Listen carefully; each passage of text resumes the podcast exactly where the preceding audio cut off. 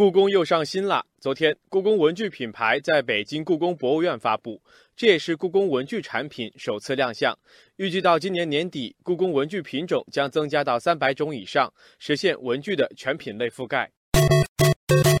网友鱼丸说：“我看到这次故宫发布的产品，包括学生文具、办公文具、商务文具、礼盒文具和益智类的文具一百多款产品。为了这些故宫文具，我愿意再读十年书。”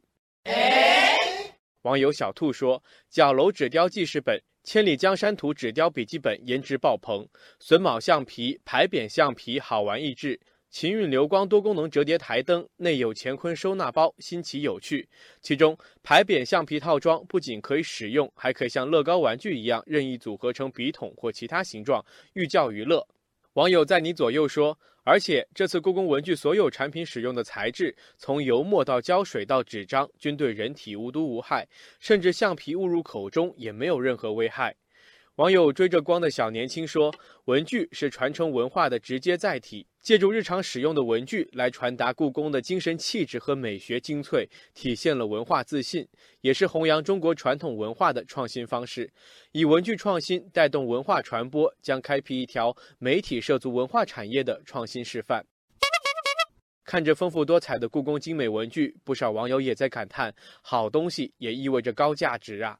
网友纸鹤说：“故宫角楼立体纸雕记事本一百一十八元，故宫榫卯橡皮组合单价五十六点八元，虽然有些小贵，但是还是很喜欢。”网友释某元说：“我一直以来都很喜欢故宫的各种文创产品，还是希望可以物美价廉，不然一百一十八元的本子买回来，我也不敢往上写字啊。”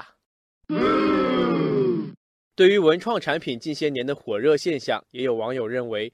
故宫文创想要打出真正的品牌，需要持续输出真正的创意。网友追书成说，在实践中，故宫传统文化与新文创业态结合，产生了很多优秀作品。比如古画会唱歌数字音乐专辑，是年轻人结合传世名画跨界创作的智慧结晶，在网上迅速成为热门。网友小柚子说。创新创意去演绎故宫的优秀传统文化，无论是故宫表情包、游戏、条漫等数字化作品，还是故宫文具、化妆品等，都让外界感受到了不一样的故宫，也让我们年轻人更加愿意亲近和热爱故宫文化。